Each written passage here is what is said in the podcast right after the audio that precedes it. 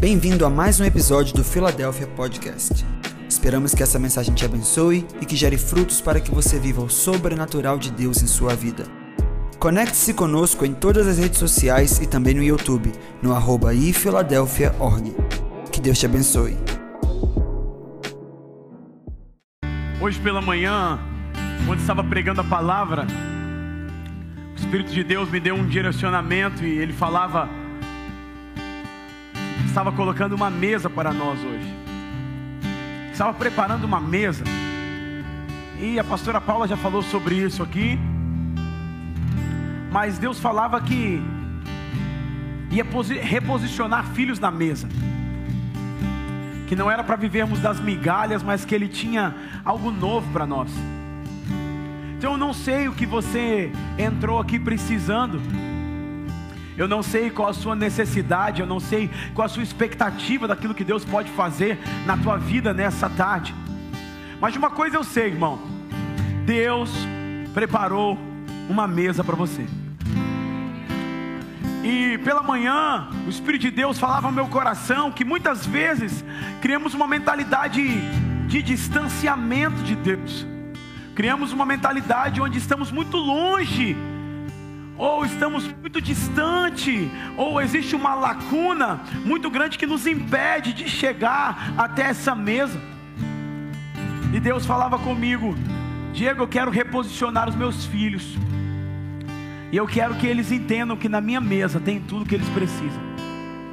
Sabe, isso é tão poderoso que a mulher cirofenícia, de origem grega na sua cultura, que não seguia a Jesus no seu entendimento natural e cultural, ela entendeu e ela falou bem assim: Senhor, cura-me. Jesus não dá muito atenção para ela. Fala, Jesus, Senhor, cura minha filha. E ele fala assim: eu não posso tirar o pão dos filhos e dar para os cachorrinhos. O que, que ele estava querendo dizer? Ele estava querendo dizer que aquela mulher não tinha direito à bênção do Senhor, porque ele, ela não era de origem judaica, ela era gentia, ela era de origem grega. Só que ela falou uma coisa que nos, me faz chamar atenção para eu iniciar o que eu quero fazer nessa noite, ministrar com você. Ela me, me, me dá uma palavra que me chama atenção. Ela fala assim: Mas até os cachorros comem das migalhas que caem da mesa. Essa mesa que o Senhor está colocando é tão poderosa que só a migalha, e ela entendeu isso, só uma migalha trouxe o poder de Jesus para curar a filha dela, para restaurar a história dela e para mudar a vida dela. Imagina se uma migalha pode transformar uma vida, uma história. Imagina o que é se assentar a essa mesa e acessar o que Deus tem para a tua vida. Então eu queria que você curvasse sua cabeça diante de Deus agora porque eu não sei como você entrou aqui, mas Jesus me falava: eu quero reposicionar filhos. Então, diga para Ele o que você precisa nessa mesa hoje. Na mesa do banquete. Na mesa do banquete. E você precisa dessa mesa.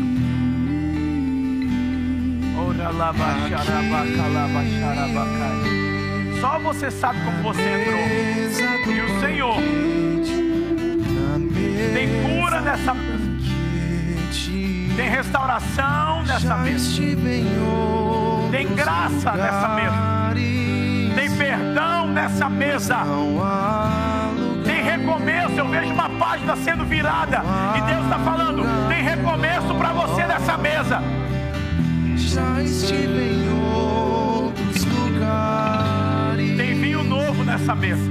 Mas não há lugar melhor. Tem vinho novo nessa mesa. Não há lugar melhor. Tem renovo nessa mesa.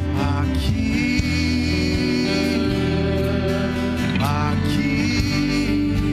Sinta a presença do Espírito Santo. Na mesa do banquete. Na mesa do banquete. Tem renovo emocional nessa mesa. Tem dor nessa mesa.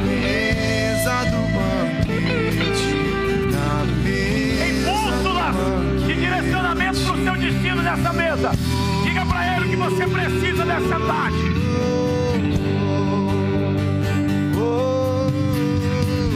Fique à vontade aqui, Vontade aqui, Espírito Santo de Deus.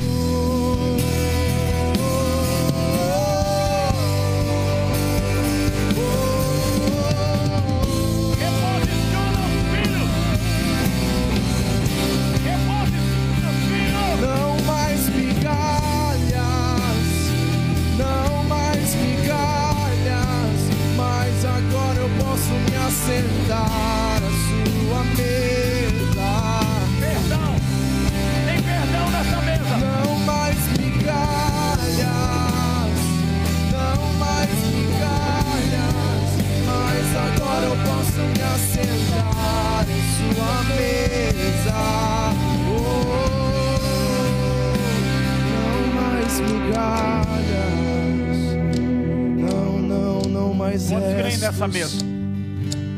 Agora eu posso me assentar, Rapidamente, fique de pé no seu lugar. Quantos acreditam em atos proféticos? Existe uma mesa. Nós temos uma mesa aqui, simbólica. Vini, Pablo, coloca ela no meio para mim aqui, por favor, a mesa. Eu quero fazer como eu fiz pela manhã, seguindo o direcionamento do Espírito. Centraliza para mim, por favor. Jesus falava assim: Peça aos meus filhos para virem à mesa. Obrigado, queridos. Você vai sair do seu lugar e vai vir aqui rapidamente e você vai apanhar aquilo que você precisa. Para pessoas, eu vi muita palavra perdão. Eu vi muita começo. Eu vi graça. Eu via pessoas que vão pegar nessa mesa e vão ser livres das culpas. Eu via visão. Eu via renovo emocional. Eu via muitas coisas que o Espírito de Deus me falava. Mas você sabe o que você precisa. Então você vai sair do seu lugar e, como um ato profético, vai pegar a mesa, vai se servir do que você precisa. Enquanto isso, nós estaremos adorando e você vai sair do seu lugar e vai vir. Pode sair do seu lugar e vir. Pegue o que você precisa. Existe uma mesa pra mim. Não mais migalhas. Não mais restos. Existe uma mesa pros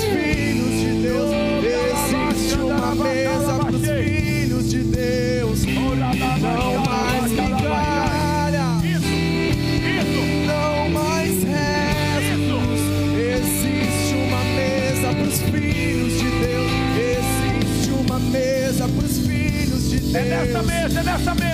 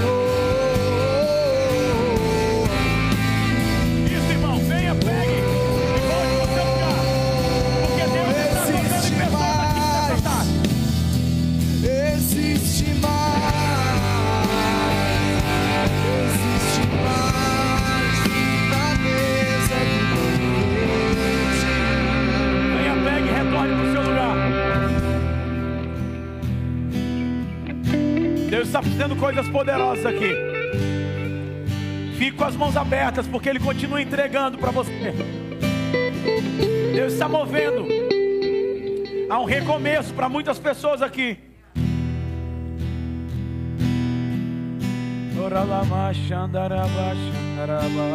Na mesa que o Pai preparou para aqueles que o Tem restituição para pessoas aqui. Onde o cálice transborda, Isso, onde há pão à vontade. isso. onde o cálice transborda, onde há pão à vontade, o Senhor chama, onde o cálice transborda, onde há pão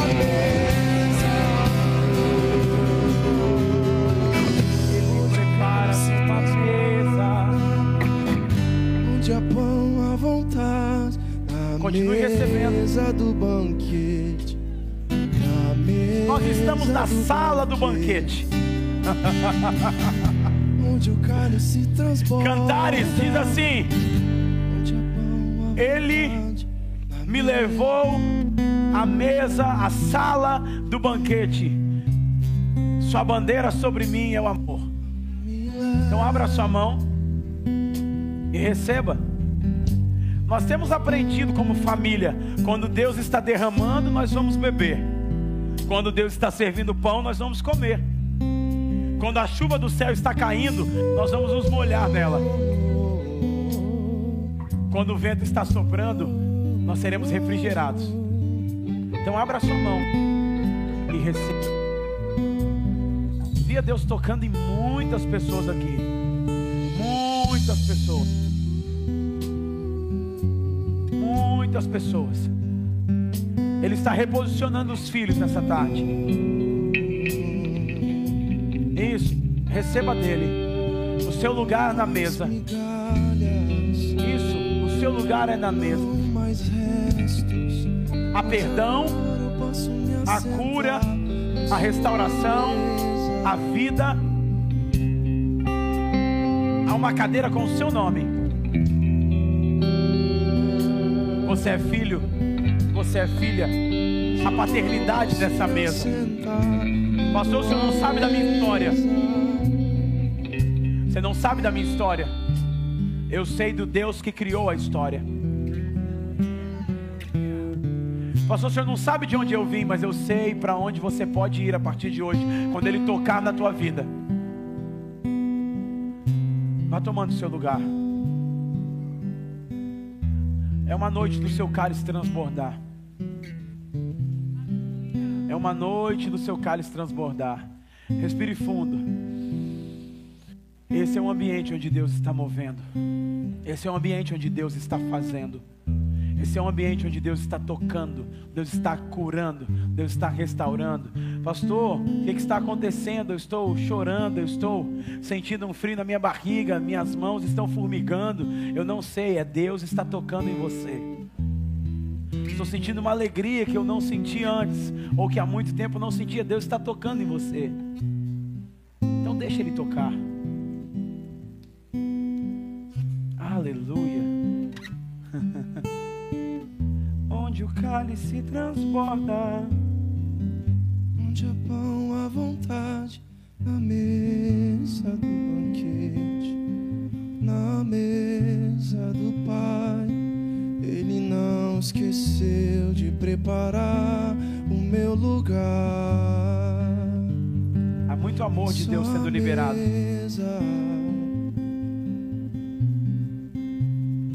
Glória a Deus. Abra sua Bíblia no Evangelho de Marcos, capítulo 2.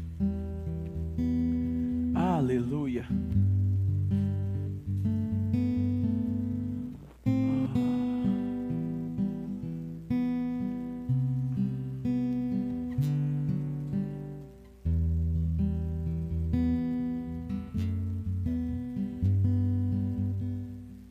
Evangelho de Marcos, capítulo 2, versículo 18.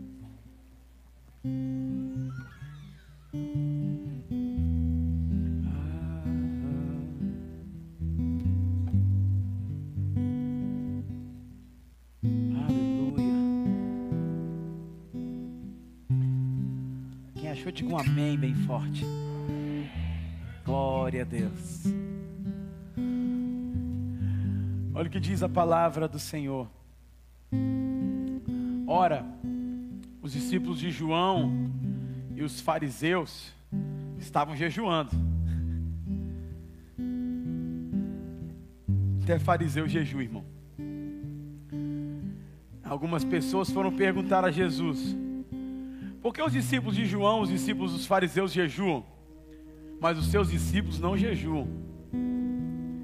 Jesus respondeu: Como podem os convidados para o casamento jejuar enquanto o noivo está com eles?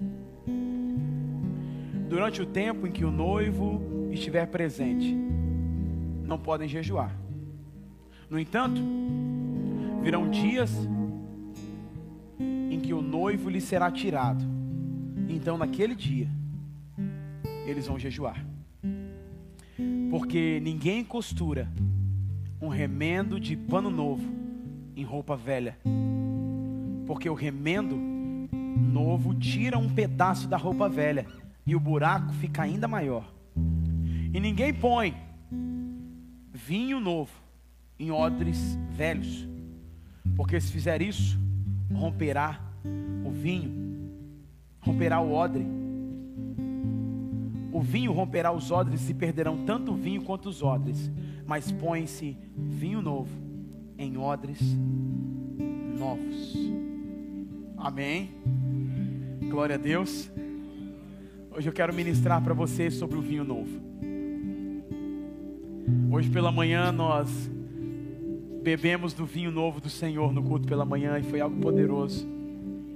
E eu creio que agora à tarde também Deus já está nos visitando com a presença dEle e Ele vai trazer uma porção para nós. É interessante, ao entrarmos na, na Escritura,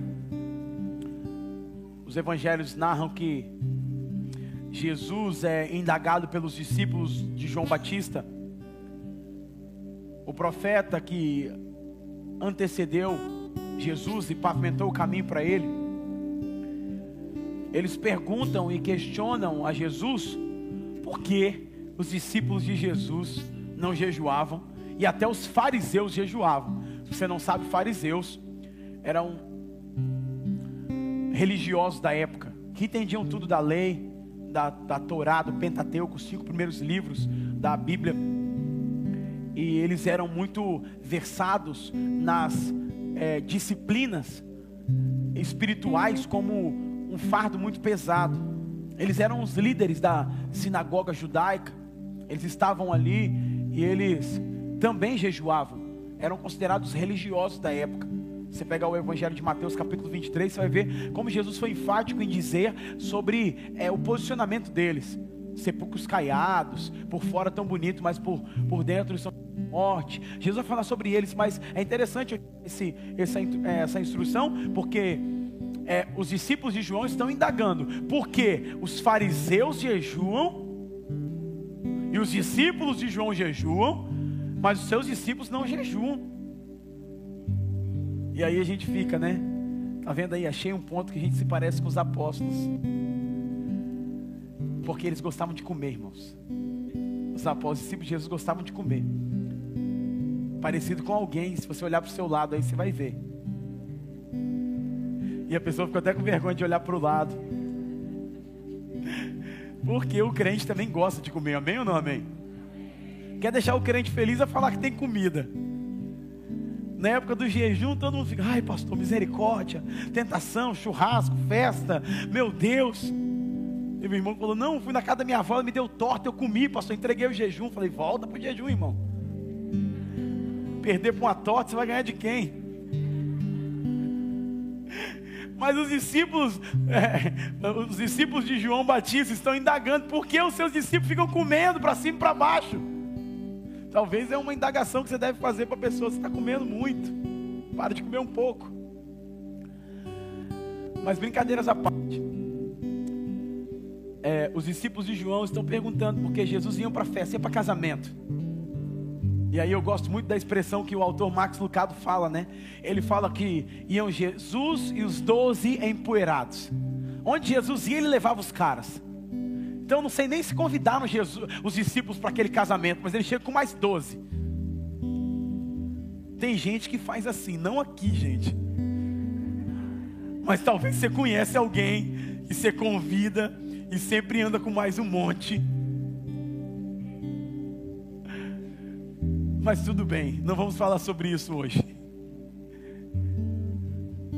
Mas ele ia para festa, ia para praia, fazia churrasco na praia. Chegava lá, tinha churrasco, discípulos. Estava andando com discípulos no caminho do Emaús, o cara estava frustrado. Jesus falou: Vamos fazer uma comida aqui para vocês. Tá igual algumas pessoas que não é aqui também, irmãos. Que tudo acaba com comida. Tá triste, come. Tá feliz, come. Está com sono, come. Está com problema, come. Amém? Acho que Deus está falando com alguém aqui hoje. Talvez pode ser online. Mas onde Jesus ia, ele levava os seus discípulos e eles viam Jesus comendo. E, e é interessante entender que quando a gente está falando de vinho novo, eu vou entrar sobre isso aqui com vocês.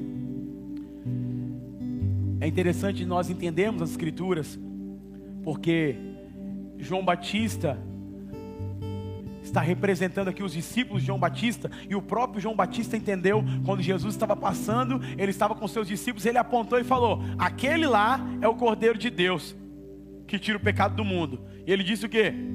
Sigam ele. É a mesma coisa que um pastor virar para o outro e falar assim: Ó, aqui já acabou o vinho novo acabou, segue aquele pastor lá. Pode ir lá atrás dele. Está entendendo o que o João Batista fez? Porque ele entendeu que Jesus estava vindo trazer, inaugurar um tempo novo sobre Israel. Então, João Batista representava aquele a escola do odre velho. Mas ele mesmo entendeu e saiu dessa escola e foi seguindo Jesus. Mas num momento ele deu uma titubeada, não é isso, apóstolo? Ele foi preso, parou lá na prisão, mas não vamos falar de João. Mas os discípulos dele não entenderam. E os discípulos dele não entenderam que Jesus veio trazer, era o vinho novo que estava sendo derramado, mas eles estavam baseados ainda na estrutura do odre velho. E querido, antes de entrarmos aqui para explicar um pouco mais sobre o odre velho, que é uma bolsa de couro de pele de animais, tá? Um recipiente usado para carregar óleo, vinho, é, é, leite, água, tá? Quando falamos de odre velho, estamos falando não de uma estrutura cronológica, estamos falando de uma estrutura de mentalidade que me impede de receber aquilo que Deus quer fazer. Amém ou não amém? Estamos falando de uma estrutura religiosa, estamos falando de uma estrutura que se opõe àquilo que Jesus está querendo fazer. Então, é a indagação dos discípulos é: por que os seus discípulos não jejuam? E é interessante você entender que nós precisamos aprender a fazer perguntas para Deus. Se você entrou aqui e acha que Deus não responde, você está muito equivocado. Talvez você não fez a pergunta certa. Existem perguntas que revelam a nossa incredulidade, mas existem perguntas que nos conectam a Deus para aquilo que Ele quer fazer na nossa vida. Deus é um Deus que responde. O apóstolo pregou sobre isso aqui. Deus ouviu a sua oração. Deus responde. Então nós precisamos aprender a olhar para Deus e nos relacionar com Ele como um pai que responde às nossas perguntas. E quem tem filho sabe o que eu estou falando. Eu tenho duas, duas feras, duas peças raras. Que cada um faz uma pergunta, mas que a outra. Aí de manhã eu estava falando assim: o Dandan faz perguntas mais simples. Pai, por que isso aqui está aqui dentro? Pai, por que isso aqui? Por que a chave entra nesse buraco, não entra no outro buraco? Pai, porque é mais fácil, mas são milhares de perguntas. O Caleb faz outras perguntas. Está conhecendo o mundo, tá? Como diria ele, na puberdade. Tudo para ele é puberdade. Está comendo muito puberdade. Está dormindo é puberdade. Tudo para ele é puberdade agora. Ele descobriu essa palavra e tudo para ele é isso. Mas ele faz perguntas, faz muita pergunta. Só que, como pai, nós temos a, a, a missão de responder, para não deixar ele no vácuo. Deus não quer te deixar no vácuo, Ele quer te dar respostas. Os discípulos vão perguntar a Jesus, eles foram no lugar certo perguntar. Jesus, por que os, os caras no jejum, a gente jejua? Eles estão num sofrimento querendo comer, mas eles vêm da escola de João Batista, é mel, silvestre e gafanhoto, irmãos. Olha a dieta do cara. E eles ele dava isso para os discípulos também, Valnei. Quando não estava de jejum, é gafanhoto aí, ó. Gafanhoto frito. Com mel. E ele está falando, é Jesus, eu vejo que os seus discípulos, eles são leves no caminhar, eles estão contigo, desenvolvendo, mas é, a gente não está entendendo isso. E aí, dentro dessa pergu dessas perguntas, nós precisamos aprender a fazer perguntas para Deus e colocar na mesa o nosso coração, porque Ele, ele, ele quer nos responder para muitas vezes tirar a, a frustração, a incredulidade, para tirar o medo, para tirar a dúvida, para nos fortalecer. Então, faça perguntas para Deus. E aí ele responde: diz, Não, é assim que funciona. Ó. Eu não posso colocar vinho novo em odre velho. A estrutura é essa. Ele começa a ministrar os discípulos. Então, é quando nós temos uma estrutura de odre velho na nossa vida, de mentalidade, nós muitas vezes estamos questionando, é, criticando o que Deus quer fazer, e nós fazemos perguntas a Deus só para informação e não para transformação. Uma coisa, Deus quer usar as perguntas que você está fazendo para Ele para te transformar, não só para te informar. Tem pessoas que querem informações, por que isso acontece, por que isso acontece, por que isso, por que aquilo, e Deus está usando o processo para te esticar e para te amadurecer, para que você aprenda a confiar nele. E o exemplo que eu usei aqui hoje pela manhã é que, não sei se você já dirigiu de noite em neblina. É horrível dirigir de noite em neblina, você não consegue enxergar mais que um metro à sua frente. E o que faz você enxergar? É o farol. O farol faz você enxergar, só que não faz você enxergar a pista toda, faz você enxergar talvez um, dois, três metros à frente. Nós muitas vezes queremos enxergar a pista toda. E Deus está falando: não, vou fazer você enxergar só dois, três metros à frente para você continuar dependendo de mim para crescer nesse processo. Então Deus nos permite, Deus não nos dá todos os passos, por quê? Porque Ele quer estabelecer em nós uma relação de dependência, de conexão com Ele, de intimidade. Ele quer estabelecer conosco uma relação de conexão. E muitas vezes, não sei você, mas se eu tivesse visto a pista toda, eu não seria transformado no meio do processo. Então Deus está falando, eu estou te mostrando só o próximo passo para você dar o próximo passo e deixar que eu te mostre o outro passo. Mas, pastor, mas e o planejamento? Amém, faça. Muitos são os planos dos homens, mas a resposta vem da boca de Deus. Então, eu posso querer enxergar o futuro, sim, mas eu tenho que entender que existem processos na minha vida que eu vou enxergar pedaços, etapas, e que isso vai me fortalecer para me conectar com Ele. Mas a mentalidade do odre velho, ela critica porque ela não quer mudança, ela quer só informação. Muitas vezes nós questionamos o que Jesus está fazendo, mas não queremos participar do que Ele está fazendo. Nós estamos falando aqui de uma mentalidade de odre velho. Mentalidade de odre velho, que era também os discípulos de João também os fariseus, era uma prática de uma devoção automática. Queridos, Deus quer nos tirar do mundo automático. Nós estamos no modo automático em muitas áreas de nossas vidas, mas Deus quer nos tirar do modo automático para vivermos a plenitude e o novo dele para nós. Deus não nos criou para sermos robôs. Eu já falei sobre isso aqui. Você está no, no Google, você está lá é, é, é fazendo uma compra de alguma coisa, e daqui a pouco aparece um campo lá, escrito assim: Você é um robô? Sim ou não? Ou marque aqui se você não é um robô. Você vai marcar Porque está tão automático, está tão sistematizado algumas coisas que muitas vezes nós não percebemos. Então, quando estamos numa mentalidade de odre velho, nós temos uma prática de devoção mecânica. Nós fazemos porque tem que ser feito e não porque muitas vezes o nosso coração está necessitando disso. Está entendendo o que eu estou falando? Amém ou não amém? Agora, uma outra característica do odre velho, eles não conseguem celebrar aquilo que Jesus está fazendo. E é interessante isso, velho, sabe por quê? Porque eles foram tão treinados para fazer o jejum, e nós acreditamos, claro, na disciplina espiritual, que agora Jesus está com eles e eles estão preocupados mais em fazer o jejum do que desfrutar da presença de Jesus. E aí é interessante isso, porque quem caminha na mentalidade do odre velho não consegue celebrar aquilo que Jesus está fazendo. Está sempre na defensiva, está sempre é mais preocupado com o que precisa ser feito do que o que Jesus está fazendo. Está entendendo o que eu estou falando? Amém ou não amém? Então, não sabem celebrar a vida das pessoas e nem aquilo que Deus está fazendo. São pessoas que não conseguem celebrar o outro. Sabe, nós estamos vendo muitas coisas aí no mundo, mas nós precisamos aprender como irmãos a celebrar a vida um dos outros. Nós precisamos aprender a transbordar de alegria na vida dos outros. Isso é uma característica de quem é, é, venceu com a mentalidade do odre velho. Eu estou aqui, eu estou celebrando o que Deus está fazendo na tua vida, mas ainda não fez na minha, mas vai fazer. Mas enquanto Ele não faz na minha, eu estou celebrando o que Ele fez na sua. Eu estou celebrando as suas conquistas, as suas vitórias, é, é, os seus avanços, é o que Deus fez em você e através de você. Eu estou celebrando com você, eu estou me alegrando com você. Mas quem tem a mentalidade de odre velho não consegue celebrar, está mais preocupado na tarefa do que com a relação. Deus está falando, a tarefa é importante, mas a tarefa é uma justificativa para você nutrir a relação.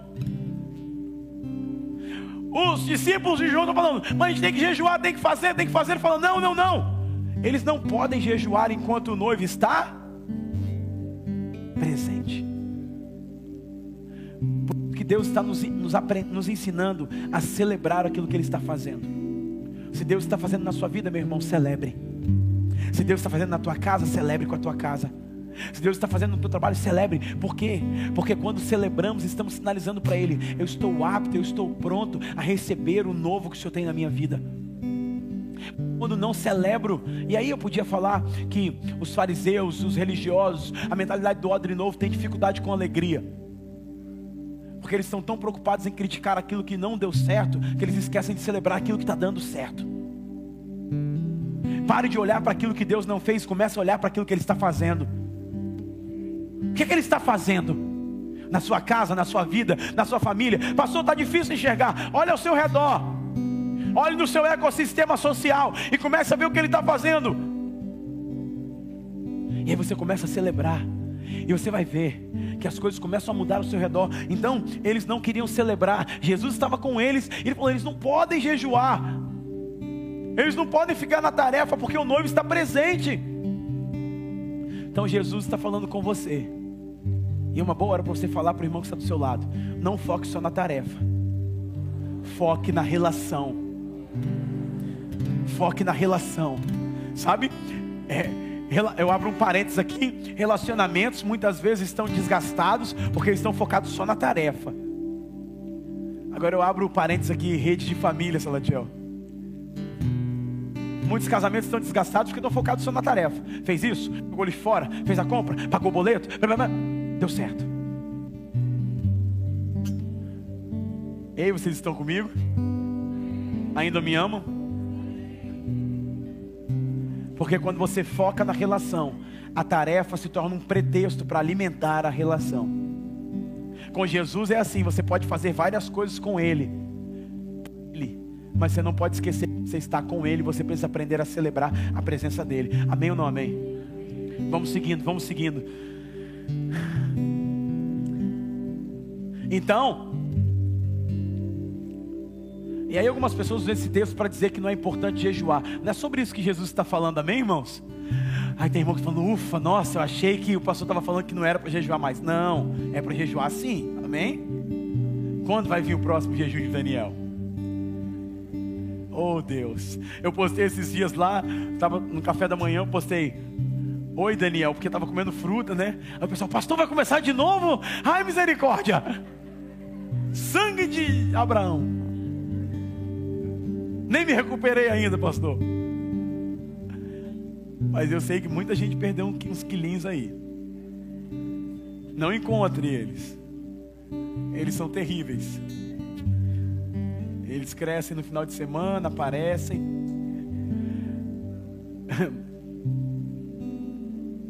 Então, as estruturas de mentalidade que nos impedem a, ver, ou, ou, a ouvir, ou a entrar naquilo que Jesus está falando, não é sobre a tarefa do jejum em si. Nós temos que fazer, claro que temos, mas o que Jesus está falando é: eu estou com você, celebra o que eu estou fazendo com você. Porque se você não celebra, isso te impede de receber o novo que eu tenho para a sua vida. Então, odres velhos, estrutura de mentalidade de odres velhos, são aqueles que perderam a capacidade de celebrar o que Jesus está fazendo perderam a capacidade de celebrar aquilo que Jesus está fazendo na vida do outro. Aqueles que estão só criticando, aqueles que usam as perguntas só para expor as suas sua incredulidade, não para se conectarem àquilo que Deus quer. Há uma diferença entre Maria e Zacarias. Os dois fazem uma pergunta para o Senhor.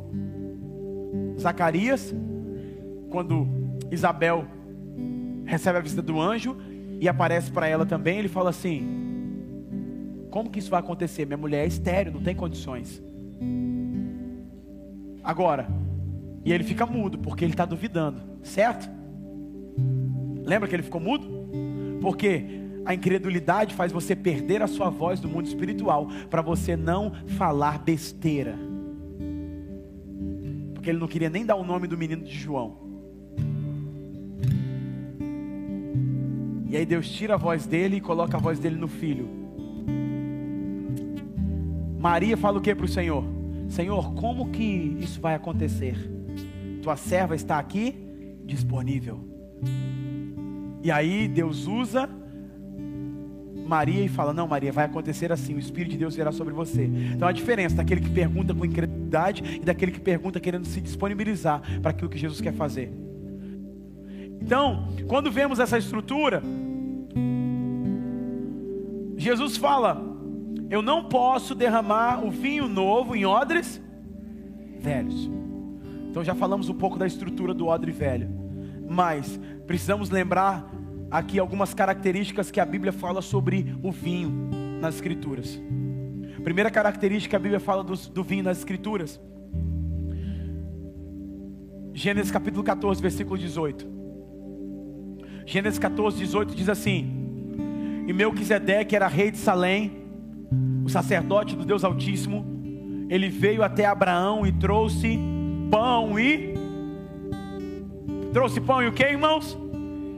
Pão e vinho e abençoou Abraão.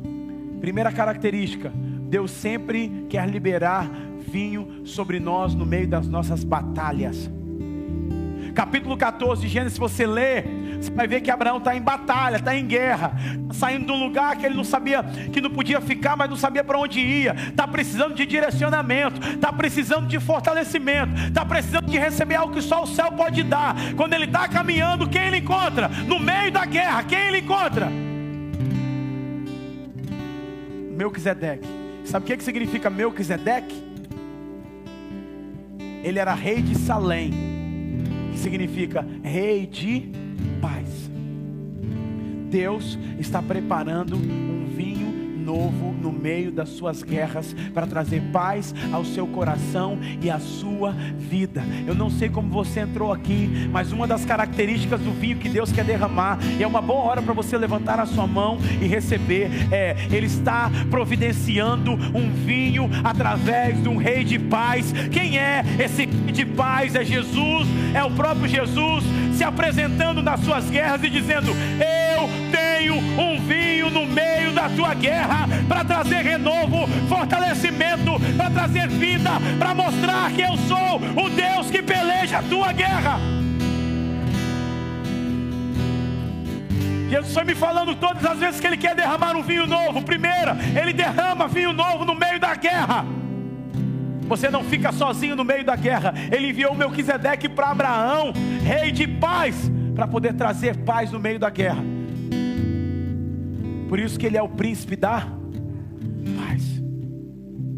então Deus quer derramar um vinho novo sobre nós no meio das nossas guerras. Segunda característica, o vinho, ele serve para renovar as nossas emoções. Eu estou falando do vinho do céu, eu estou falando do derramar de Deus sobre nós. Jesus falou: "Não posso derramar isso que é novo sobre uma estrutura velha, mas eu quero derramar isso que é novo sobre a tua vida. Ele quer derramar. Segunda característica do vinho, o vinho do céu de Jesus, o vinho novo, ele serve para renovar as nossas emoções. Salmo 104, versículo 15. Salmo 104, versículo 15. Diz assim: O vinho que alegra o coração. E aí, se você continuar o texto, dá uma pregação só aí. O azeite que faz brilhar o rosto Ei, meu Deus. E o pão que sustenta o seu vigor. Que lhe sustém suas forças. Então ele te dá vinho, ele te dá azeite, ele te dá pão. Mas o, qual o objetivo do vinho? Trazer alegria para o seu coração. Eu tenho falado por isso que o que mais as pessoas perderam nos últimos dois anos foi a sua alegria tem pessoas que estão andando, andando sem o vinho do céu, já não tem mais alegria.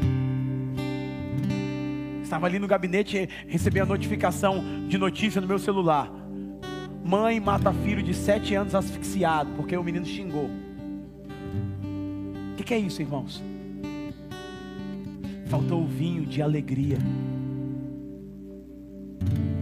Se você for pesquisar dos remédios que mais têm sido vendidos nos últimos anos, o que é que vence, Betinha?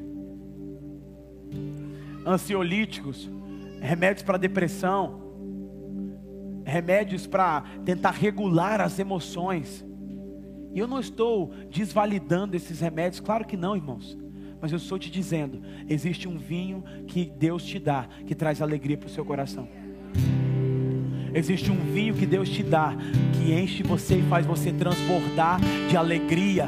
Existe um vinho que o céu te dá, que faz você transbordar, que as pessoas olham para você e falam: Eu não sei como é que você passa essa dor, eu sei quando você passa essa situação e você está com um sorriso no lado, eu não sei como você passa isso e permanece de pé, eu não sei como você está assim e você não está de cama, você se levanta, você luta, você ora, você está buscando o Senhor. Eu não sei o que faz você permanecer de pé, Aí você responde assim: Eu sei o que é, é alegria, porque o vinho do céu que Ele me dá, me dá força e me dá alegria. E a palavra diz: A alegria do Senhor, ela é a minha força.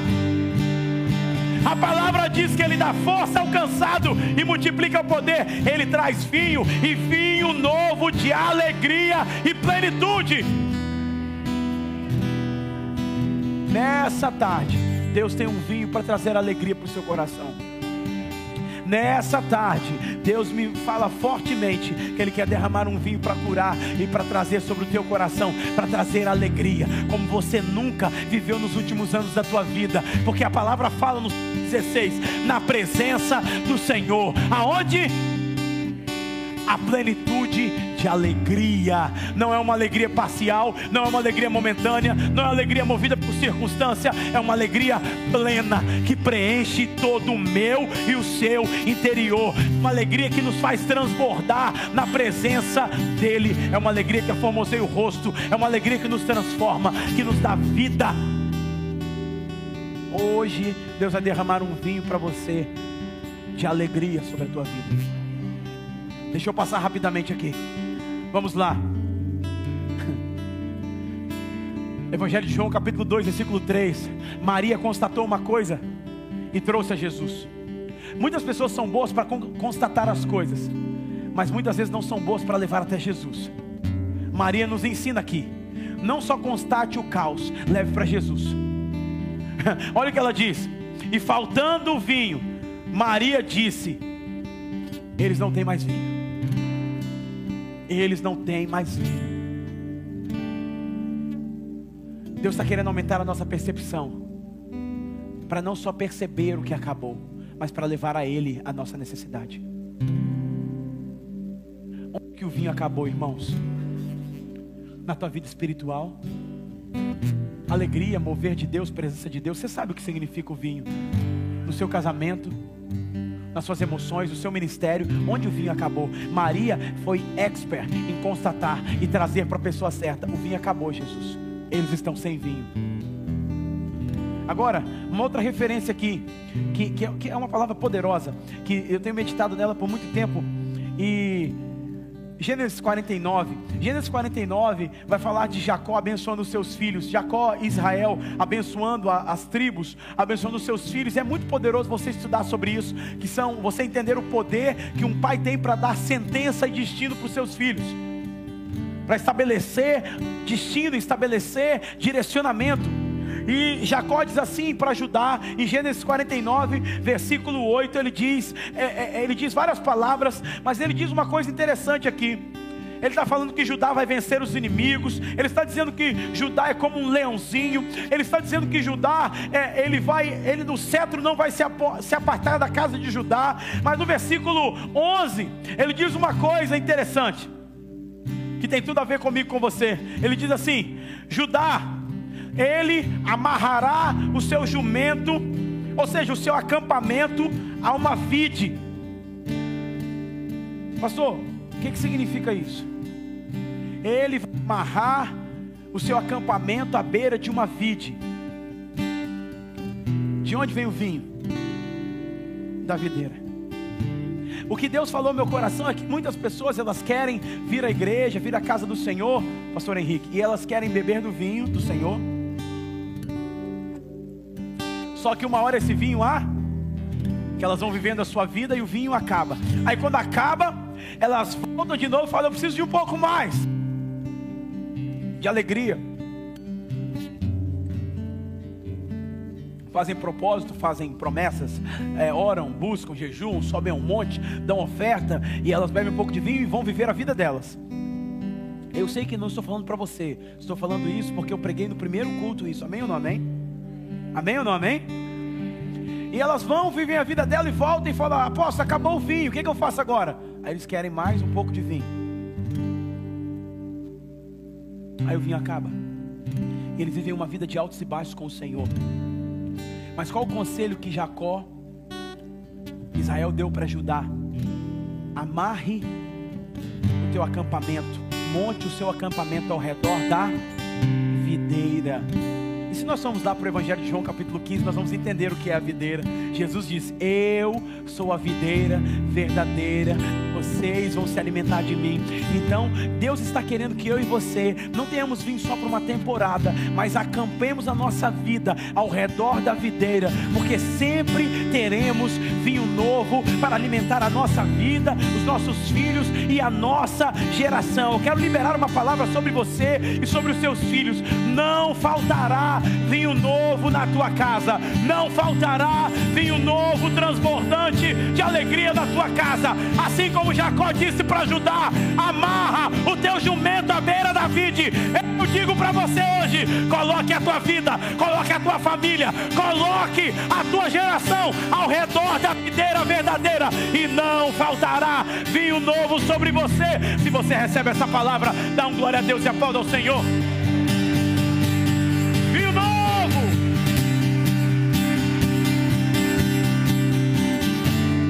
Faltará vinho novo na tua casa.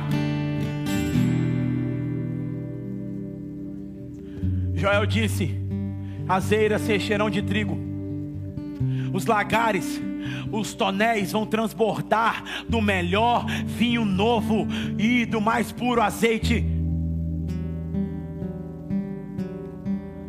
Porque Deus está nos chamando para transbordar de vinho sobre a nossa geração.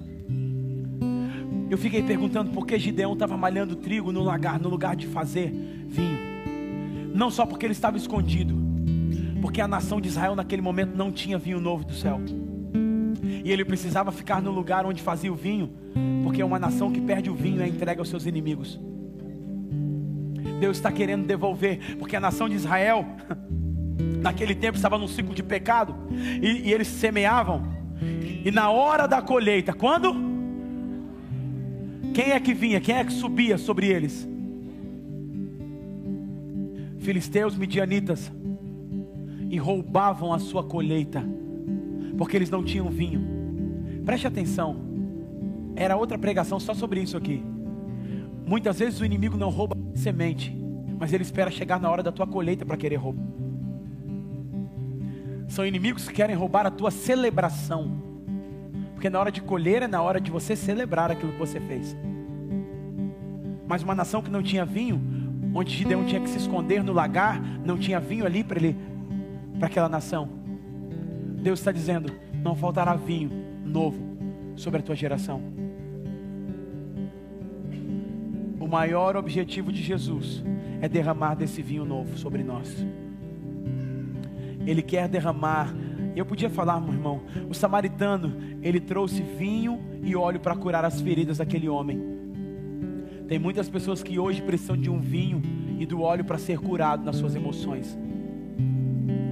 Porque também o vinho era medicinal, era usado para as feridas, para curar. E Jesus falou comigo: Eu quero derramar vinho novo sobre o meu povo. Não posso derramar em odres velhos. Na estrutura que limita aquilo que eu tenho que fazer. Porque quando o vinho é derramado sobre o odre, ele aumenta a pressão do odre. O processo de fermentação aumenta a pressão dentro do odre. Sabe que muitas pessoas estão passando por isso, estão recebendo vinho novo, estão sendo sentindo pressionadas por aquilo que Deus está fazendo. E aí Jesus fala: Eu não posso colocar num odre velho. O que é um odre velho? É um recipiente duro demais, está rígido demais. Quando ele recebe a pressão, ele vai ceder. Mas Jesus está falando: Eu preciso derramar vinho novo. Como que se faz quando o odre está ressecado, como que é feito? Ele é colocado no óleo, ele fica de molho no óleo, até ele amolecer novamente. E depois ele fica de molho na água para tirar o excesso de óleo. Eu não sei se faz sentido para você ficar de molho no óleo e depois ficar de molho na água. Porque o óleo amolece a nossa estrutura, que é a unção e a presença de Deus. E a água nos lava, que é a Sua palavra. Então Deus quer derramar o vinho novo sobre nós. E Ele falava comigo sobre isso. Salmo 23. Para a gente poder orar. Ele diz assim: Ele unge a minha cabeça com óleo e faz o meu cálice transbordar. Eu lembro dessa explicação que nós estávamos em Israel e nós ouvimos. A cultura brasileira é assim. Não sei se você já recebeu uma visita que você queria que fosse embora por algum compromisso, por algum motivo, e ela não percebeu que precisava ir embora. Você já teve uma visita assim? Sim ou não, irmãos? Sim, gente, não? Vou falar com o lado de cá. Eu acho que o lado de cá ele já recebeu essa visita. Você já recebeu uma visita assim? Sim? Obrigado pela sua sinceridade. Por isso que eu gosto de pregar para vocês. Vocês são sinceros. E aí, mas só que o brasileiro fazia, assim, vamos fazer mais um café. Não, vai não, fica, bobo. E você está cheio de coisa para fazer. Não, tem casa que você é bem recebido, irmão, que você não vai. Tem, o cara bota até o colchão para você dormir. Né, meu Henrique? Fecha a portaria para você não ir embora. Mas acontece, tem um compromisso, tem uma coisa. Não, vamos fazer mais um café. O brasileiro faz isso, né? Não, vamos passar mais um café, fica aí, bobo. Não, tá, tá tranquilo. Na cultura judaica não é assim, né, apóstolo? Na cultura judaica é assim. Chamei o Jorge para minha casa. Cultura judaica. Que é o que tá, o texto está falando, né? Aí eu peguei lá um suco de laranja e botei no cálice do Jorge. Aí ele bebeu. Aí eu não botei mais. Aí tá seco lá o copo. Aí ele está olhando para mim, na cultura judaica ele já percebe. E ele diz o quê? Acho que ele quer que eu vou embora. E aí é só não encher o cálice do Jorge, que é um sinal que eu estou dizendo para ele. Vai com Deus. Outro dia a gente conversa. O brasileiro ele tem que ser estudado pela NASA, irmãos. Mas na cultura judaica, que é onde foi escrito as escrituras, é diferente. Então, se o cálice está vazio, é um sinal. Ô, oh, criança, vamos, que está na nossa hora. Pega a mulher. Tem uma tapoé para levar um negocinho? Está misturando as coisas, né? O brasileiro que faz isso. Mas é impressionante que, quando o salmista está dizendo, ele prepara uma mesa para mim no meio da guerra. Ele unge meu, minha cabeça com óleo. Ele faz o quê? O que, que ele faz, irmãos? Meu cálice transbordar. Sabe o que ele diz para mim e para você? Não vai. Fica aqui comigo. Sabe o que ele diz quando nós estamos na presença dele? Fica mais um pouco, Henrique. Seu cálice está transbordando. Sabe o que eu entendo disso, irmãos? Que nós estamos indo para um lugar em Deus, onde nós vamos entender que o Pai está nos celebrando quando estamos na presença dEle. Pai está alegre porque nós estamos na presença dEle e Ele enche o nosso cálice. E o nosso cálice transborda. É uma mensagem que Ele está dizendo: não vá embora, você é bem-vindo aqui. Na mesa você é bem-vindo. Você é bem-vinda na mesa. Mas pastor, mas eu tenho que, eu tenho que correr para um lado, tenho que correr para outro. Não, não, não, não, não, não. Ele enche o cálice. Não vá embora. Maria escolheu a melhor parte, ficou na presença. Marta estava atribulada, agitada, ansiosa, correndo para um lado para o outro, cheio de tarefa. Ele fala: Marta, Marta, Marta.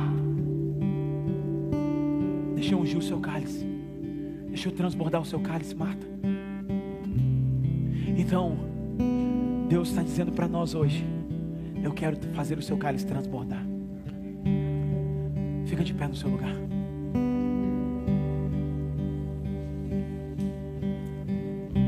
Você é bem-vindo na presença do seu Pai. Você é bem-vindo na presença dEle.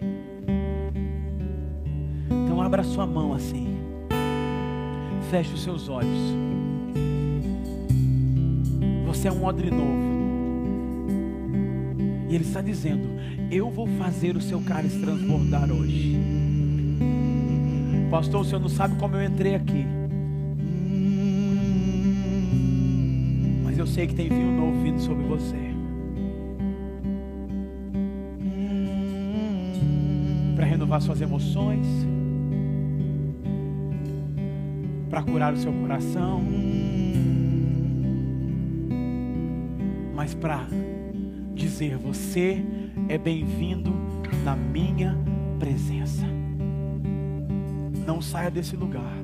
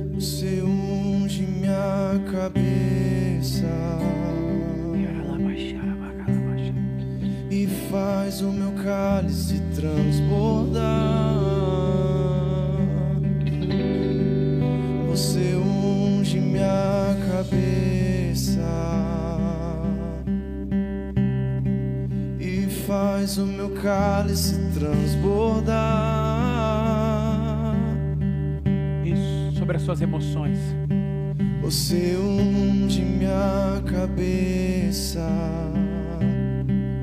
e faz o meu cálice transbordar.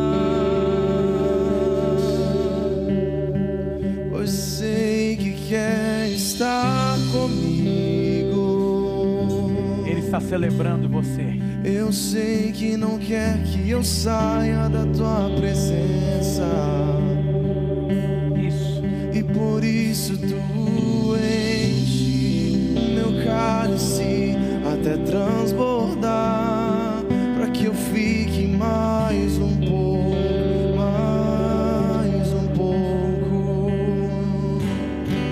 Você unge minha cabeça e faz o meu cálice transbordar. Receba dele nessa noite.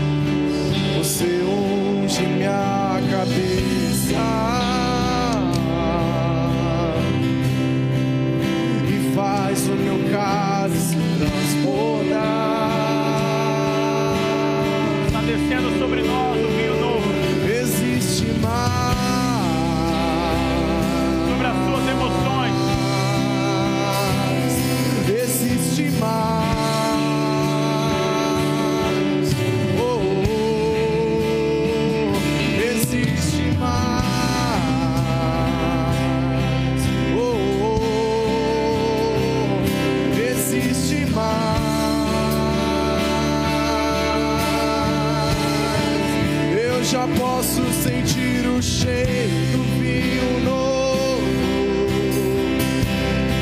Eu já posso sentir o gosto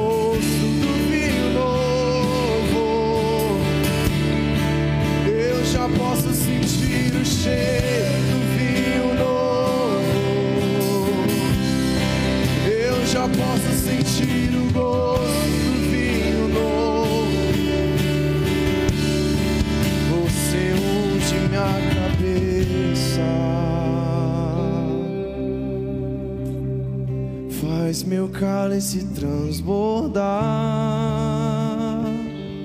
Isso. Isso, vamos lá. Você unge minha cabeça. Isso.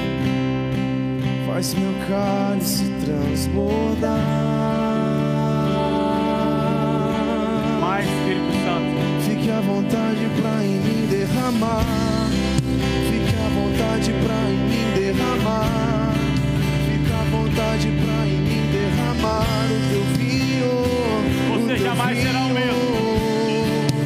À Você jamais será a mesma. derramar. À vontade pra em mim derramar. Fique à vontade pra em mim derramar o teu vinho, o teu vinho.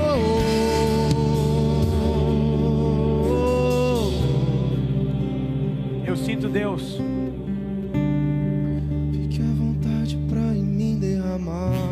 Trazendo sobre as emoções de pessoas aqui um novo vinho. Eu já quero orar para encerrar a reunião, mas antes eu queria. Você que realmente precisa desse vinho sobre as suas emoções. Eu via muitas lutas, muitas batalhas.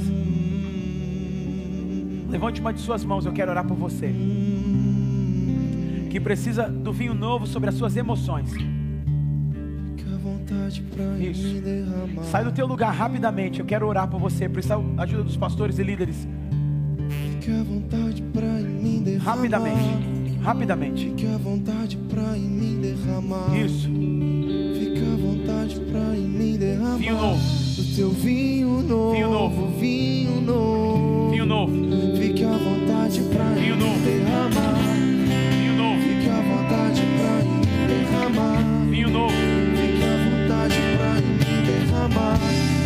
Os líderes de GC também, por favor.